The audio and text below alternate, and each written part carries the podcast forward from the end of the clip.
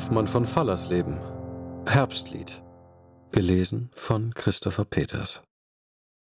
Bald fällt von diesen Zweigen das letzte Laub herab.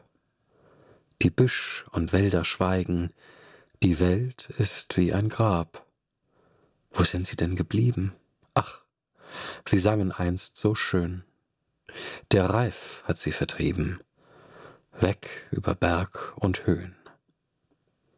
Und bange wird's und bänger und öd in Feld und Hag.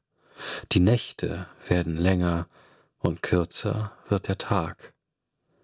Die Vögel sind verschwunden, suchen Frühling anderswo, nur wo sie den gefunden, da sind sie wieder froh.